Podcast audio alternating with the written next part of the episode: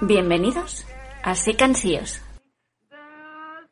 Un podcast de traducción, pero no solo de traducción, de idiomas, de lenguas, de sobre todo de la lengua española, porque dentro de la traducción a veces olvidamos que lo más importante es tu propia lengua, tu lengua materna, no la lengua extranjera, sino la tuya.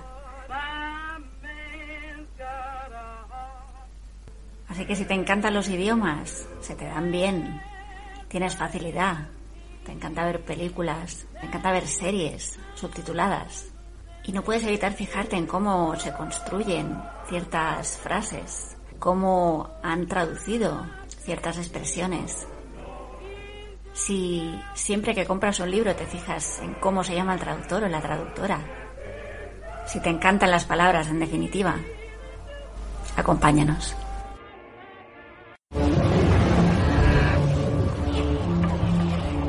¡Catsíos!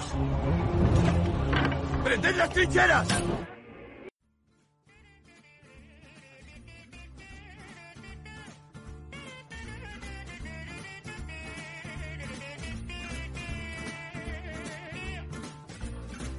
Donnez-moi une suite au Ritz, je n'en veux pas des bijoux de chez Chanel, je n'en veux pas. Donnez-moi une limousine.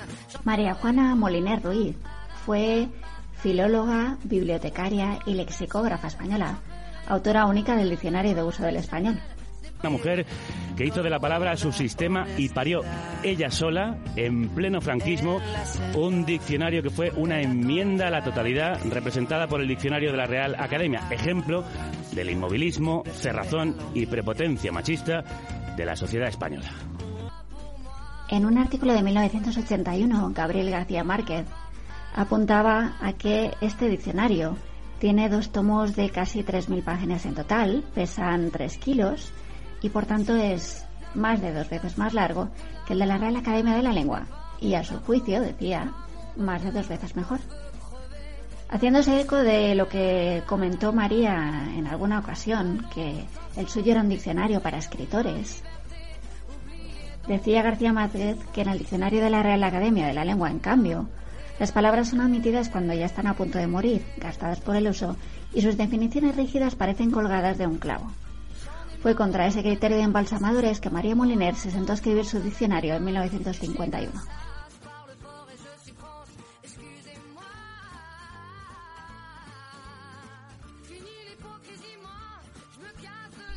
No fue muy bien recibida por los académicos porque en cierto modo era una intrusa. Estudió historia en la Universidad de Zaragoza, pero no estaba considerada filóloga porque había encarrilado su vida por el mundo de los archivos y las bibliotecas. En aquel momento influyó mucho el que fuera mujer, una mujer que se puso a hacer un diccionario ella sola, un diccionario que además cuestionaba el de la RAE, normal que no fuera bien recibida por los académicos. Se trata de un diccionario práctico que invita a saltar de un concepto a otro relacionado, un diccionario vivo, potente. La propia autora pensó que sería muy útil a periodistas, escritores y a gente de mal vivir. Bueno, hay que tener en cuenta que cuando salió la primera edición en 1966 no existía Internet, con lo cual pues todos los diccionarios eran impresos. Hoy en día todos estamos escribiendo y lo que hacemos es entrar en, en cualquier diccionario que tenemos, que hay muchos y, y algunos buenos, bueno, muchos buenos, pero el diccionario de uso del español tiene una diferencia, que es el uso. Yo no soy filóloga de formación, con lo cual posiblemente mi explicación sea más práctica de usuaria que eh, en cuanto a lo que es contenido. Pero es cierto que proporciona una relación entre las palabras que ayuda mucho a la hora de escribir a utilizarlas correctamente, es decir, en el contexto sintáctico adecuado para lo que de verdad quieres decir. Y se sigue publicando en papel. Es una obra excepcional no solo porque fue realizada por una sola persona, sino porque además es un diccionario de léxico que recoge más acepciones que el de la RAE, define los diferentes campos semánticos a base de las familias de palabras y catálogo que agrupan las palabras de significación próxima. La idea de la lexicógrafa aragonesa era elaborar una obra que no solo explicara el significado de las palabras en castellano, sino que expusiera también cómo se usaban un léxico similar a aquel gracias al que Moliner había aprendido inglés. El Learner's Dictionary era un diccionario de uso. Podíamos leer lo que significaban las palabras, se indicaba su uso y se incluían otras con las que podían reemplazarse. Y con esto en mente, y tal y como recoge la propia autora en el prólogo de la primera versión del diccionario, el suyo es un sistema de sinónimos, palabras afines y referencias que constituyen a clave superpuesta al diccionario de definiciones para conducir al lector desde la palabra que conoce al modo de decir que desconoce. En este sistema tan particular de definiciones había también indicaciones gramaticales, etimologías, ejemplos de uso. He quedado muy impresionado con su diccionario, debo decírselo. ¿Cómo va la candidatura de la academia? Lain Entralgo está entusiasmado. Dice que es una ocasión histórica. Y lo es. No sé, no sé. Mire la Avellaneda, la Pardo Bazán, sin ir más lejos, Carmen Martín Gaite o, o esa otra. El primer acercamiento de María cuando era pequeña a la Institución Libre de Enseñanza, a este grupo progresista de pedagogos innovadores, potenciado por intelectuales como Bartolomé Cosío o Fernando Giner de los Ríos, despertó un interés excepcional en la pequeña María por la pedagogía y la lectura. Todo ello marcó su trayectoria profesional. Parece ser don Américo Castro quien suscitó el interés por la expresión lingüística y por la gramática de María Moliner. En la vida de la pequeña María hubo otro punto de inflexión. En 1914, el padre, que era médico, tras viajar por segunda vez a América, se quedó en la Argentina y abandonó a su familia. Esto hizo que la familia tuviera que dejar Madrid, regresar a Aragón y que María, siendo muy joven, tuviera que dedicarse a dar clases particulares de historia, matemáticas y latín. Después de 15 años de trabajo solitario, tenaz, incansable de esta mujer, feminista y libre, que creía en el poder liberador de las palabras y los libros y se tuvo que exiliar hacia el interior de sí misma durante el franquismo para liberarlas de la tenaza que las apresaba, como escribió el mismísimo Gabriel García Márquez. Los primeros exámenes de bachillerato los hizo María como alumna libre en el Instituto General y Técnico Cardenal Cisneros de Madrid, entre 1910 y 1915. A partir de 1917 fue alumna oficial del Instituto General y Técnico de Zaragoza y allí concluyó el bachillerato en 1918. A pesar de que María nunca tuvo una continuidad en sus estudios, realizó la mayor parte de ellos como alumna de matrícula libre, a pesar de las dificultades de no poder seguir presencialmente el currículo universitario, se licenció en Historia en 1921 con sobresaliente premio extraordinario. Es muy significativa la ampliación de estudios que realizó para completar su formación. Eligió cursar lengua latina, pedagogía y bibliografía con excelentes notas.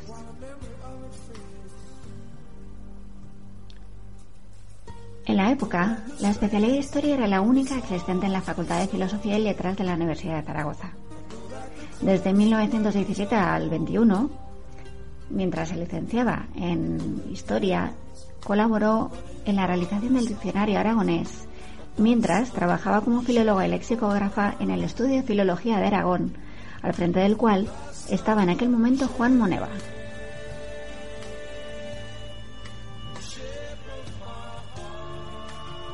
Según la fuente que ha recabado Inmaculada de la Fuente en su fantástico libro El exilio interior, la vida de María Moliner,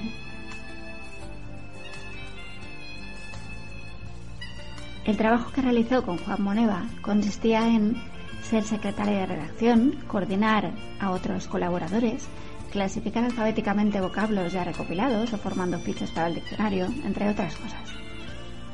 Además, Juan Moneva el académico correspondiente por Aragón en la Real Academia Española en ese momento, la hizo participar en otro proyecto revisando y corrigiendo las voces aragonesas para una nueva edición del diccionario de la Real Academia Española.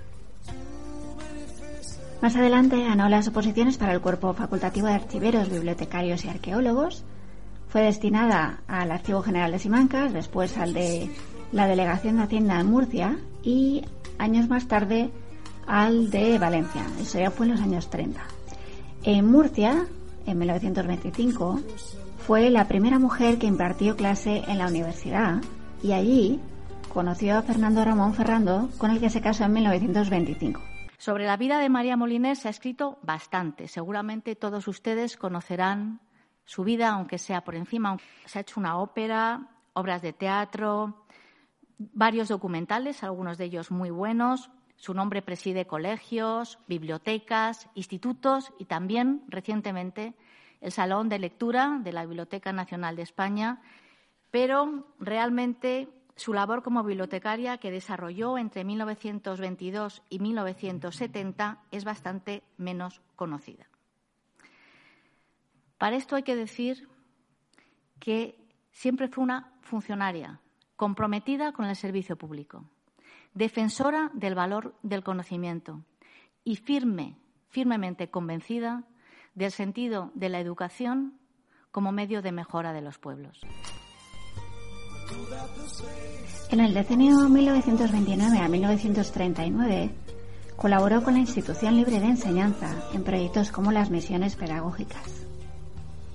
Ahí, en Valencia, donde tuvo el periodo de mayor plenitud vital, nacieron dos de sus hijos, desarrolló su vida profesional y, sobre todo, eh, empezó a participar en las empresas culturales que nacen con el espíritu de la Segunda República.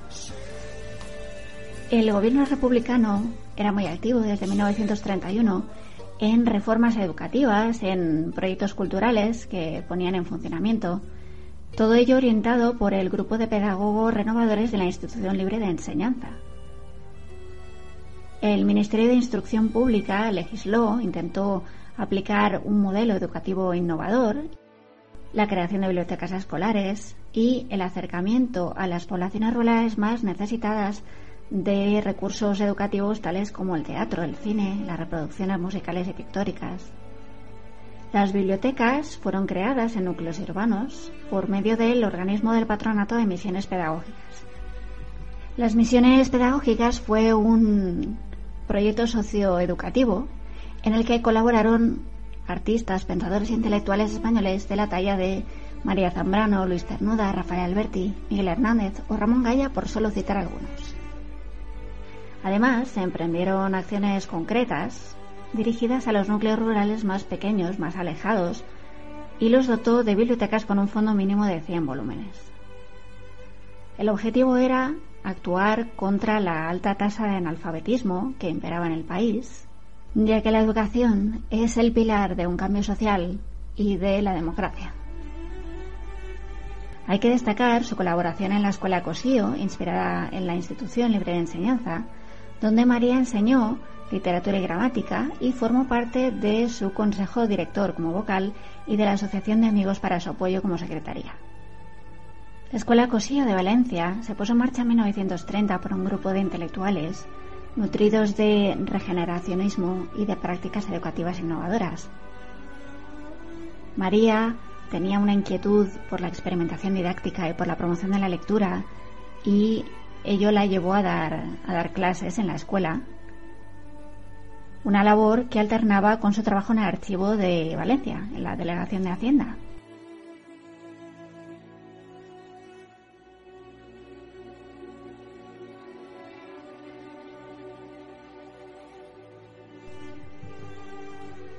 Al inicio de la guerra civil, el rector de la universidad, José Puche, le confió la dirección de la biblioteca universitaria, el traslado del gobierno legítimo a Valencia, en previsión de que las tropas franquistas asaltaran Madrid, facilitó que sus superiores conocieran de primera mano su labor. Los responsables de bibliotecas le encargaron a María que dirigiera la Oficina de Adquisición de Libros y Cambio Internacional, que pese a la guerra se entregaban como contrapartida eh, obras de los grandes autores de la Edad de Plata a cambio de atraer títulos del exterior y respaldaron su proyecto de reorganizar la red de bibliotecas públicas. Este proyecto, conocido como Plan de Bibliotecas María Moliner, se empezó a aplicar ya durante la guerra, pero quedó invalidado y aparcado en un cajón tras la derrota republicana. En 1939, María, como todos los funcionarios, fue sometida a un expediente de depuración para eliminar adherencias republicanas. Fue acusada de roja, a pesar de que ella siempre había sido muy discreta con sus ideas. Fue acusada también de simpatizante de los rojos, así, sin ningún otro argumento. y fue degradada a 18 puestos y vetada para ocupar posiciones de confianza. Su marido también perdió la cátedra temporalmente, recibió una sanción. Ella volvió al archivo de Hacienda en Valencia.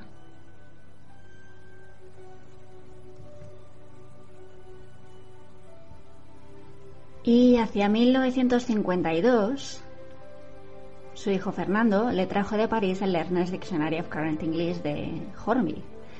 Ahí que ella ya era consciente de las deficiencias del diccionario de la Real Academia y ya había ido confeccionando anotaciones sobre términos y vocablos.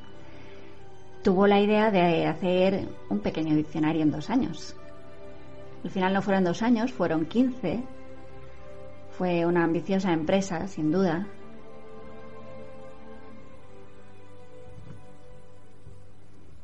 Y compaginando su trabajo en la biblioteca, cuando llegaba a casa, mecanografiaba las fichas que completaba a mano para hacer ese diccionario. Dice que mm, Damaso Alonso, años después, vio alguna de esas fichas y me dio para que Gredos le contratara el libro y se lo editara. Tras una larga travesía, el primer tomo vio la luz a finales de 1966 y el segundo en el 67. Dice ella que empezó joven, con hijos, poco más que niños, y dice que acabó el diccionario cargada de nietos. Y al mismo tiempo seguía en la biblioteca de la Escuela Técnica Superior de Ingenieros Industriales de Madrid, donde había llegado a ser su directora hasta, hasta su jubilación en 1970.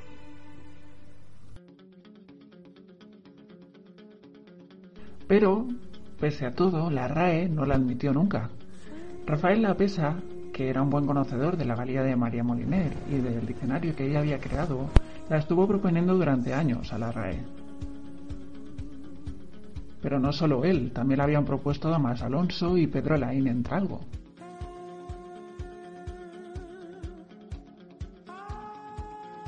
No fue hasta 1979 que que se eligió a una mujer para la Real Academia Española. Y fue Carmen Condé, poeta, dramaturga, ensayista y maestra española. María, persona optimista por naturaleza, pero también defensora a ultranza del valor de la educación. ¿Se pueden imaginar ustedes lo que es su idea?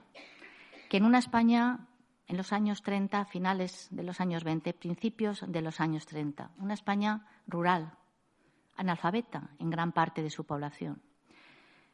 Ella se empeñase en que cualquier lector, en cualquier lugar de España, pudiera encontrar cualquier libro.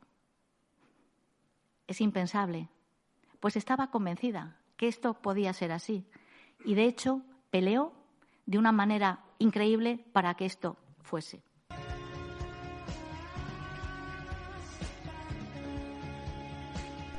Si hay algo que transmite María Moliner, sobre todo, es que no todo es imposible. Hay cosas que se pueden hacer, aunque cuesten, aunque te lleven años, como en su caso 15 años, hacerlo. Y si además pues produce placer hacerlo, todavía mejor. Es un ejemplo de pasión y tenacidad.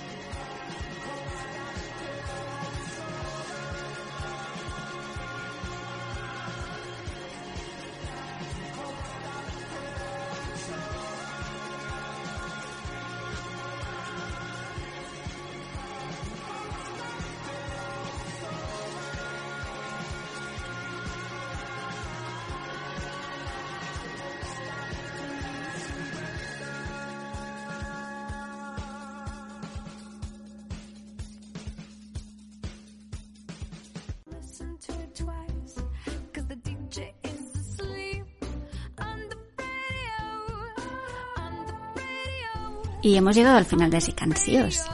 Esperamos que lo hayas encontrado útil, que hayas aprendido y que te haya entretenido a la vez. Y si nos quieres mandar algún alguna duda, algún comentario constructivo, alguna pregunta, si quieres saber cómo trabaja Translaje Traducciones, no dudes en mandarles un correo electrónico a info@translaje.com.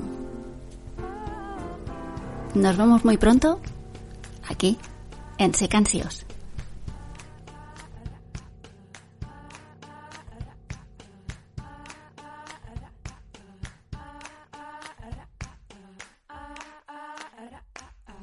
Oda a los traductores. Anuncio por palabras. Se busca un traductor que sepa coser, que separe los hilos del texto, que lo desgarre amorosamente en trapos, que sepa bordar, que descubra los colores, los relieves, que cambie las agujas si hay hilos gruesos y los hay finos, que recame, que enhebre, que deshebre y pesebre, que de pespuntes encuentre el grado cero y en un pronto se enardezca y vuelva a la calma cuando el tejido del texto lo exija. Se busca un traductor que no solo borde, sino también aborde lenguajes, códigos, señales, guiños, cuerdas, broches, corchetes y pendientes. Se busca un traductor que haya aprobado todos los transbordadores del mundo, incluso sin haberse movido de su casa. Se busca un traductor que sepa abrir la puerta. Se busca un traductor que confunda la palabra con el paladar. Se busca un traductor que no se paralice y se mueva al ritmo de la lengua que se mueve que se mueve, se mueve y sin embargo se mueve, que sea capaz de revolcarse y revolverse en las inmensas sábanas del lenguaje. Se busca ante todo un traductor que reniegue de los dogmas de los policías del idioma. Se busca un traductor, un errabundo. Se busca a Penélope o a Ulises. Mario Merlino, 2001.